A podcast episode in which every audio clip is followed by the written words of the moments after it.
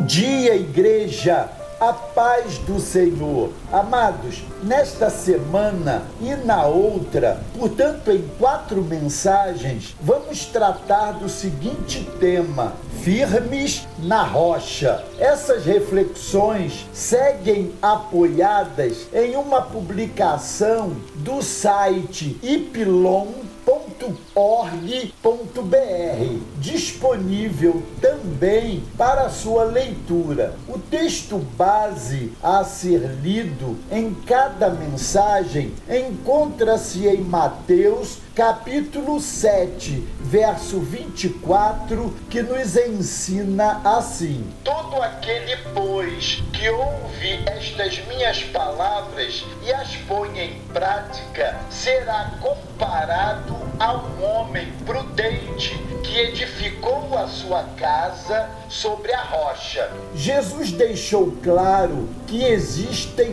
duas maneiras através das quais podemos construir nossas casas sobre a rocha, ouvindo e praticando suas palavras, ou sobre a areia, ouvindo-as, porém não praticando. Disso vai depender se a casa ficará firme ou se a casa cairá diante das adversidades que se apresentam. Desse Sermão da Montanha, capítulos 5 a 7 de Mateus, observamos alguns contrastes bem claros que nos ajudam a discernir o que é rocha e o que é areia. Portanto, não perca cada ministração, pois seguem em ordem e nessa perspectiva sequencial e crescente. Nesse primeiro contraste, podemos afirmar que indiferença a Jesus é areia, mas interesse em Jesus é rocha.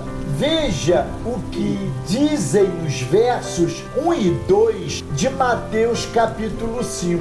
Ao ver as multidões, Jesus subiu ao monte. Ele se assentou e os seus discípulos se aproximaram dele. Então ele passou a ensiná-los. Todo o processo de construir nossa vida na rocha começa com o nosso interesse, a nossa atenção e a nossa busca. Onde Jesus está é onde devemos estar. Onde está o seu pensamento, a sua opinião, o seu sentimento, seu olhar, a sua prioridade, a sua agenda, a sua palavra é onde devemos estar também. Amados, indiferença às palavras de Jesus é areia movediça que nos leva à morte. No segundo contraste, podemos afirmar que indiferença é areia, mas misericórdia é rocha. Vejamos o verso 7 de Mateus 5. Bem-aventurados os misericordiosos, porque alcançarão. Amados, somos em todo tempo pobres, miseráveis, à espera da misericórdia, alcançados pela misericórdia e destinados a exercer misericórdia. Eis o que somos e devemos tudo à misericórdia do Senhor. Misericórdia é esse atributo que faz com que o Senhor não nos trate segundo os nossos pecados. Aprendamos isso. No terceiro contraste, podemos afirmar que olhos secos é areia, mas choro é rocha. Bem-aventurados os que choram, porque serão consolados. São estas as palavras de Mateus capítulo 5, verso 4. Para nossa alegria, Jesus não teve os olhos secos, o coração indiferente, a atitude fria e distante. Jesus chorou, chorou diante dos irmãos, chorou diante do povo e chorou diante do Pai, porque ele chorou a esperança para os que choram. Lágrimas de arrependimento serão consoladas pelo perdão. Lágrimas de luto serão consoladas pela ressurreição. Lágrimas de adversidade serão consoladas pela maturidade e confiança. Nesse quarto contraste, podemos afirmar que a fúria é areia, mas mansidão é rocha. É o que nos diz Mateus capítulo 5, verso 5.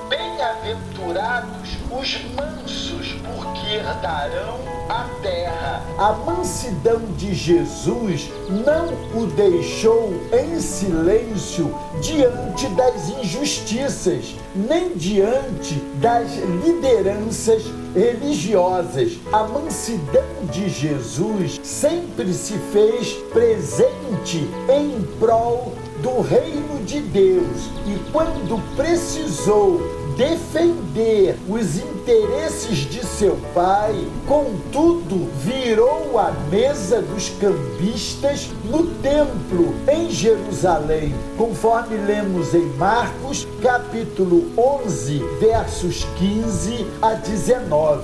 O nome disso é autoridade.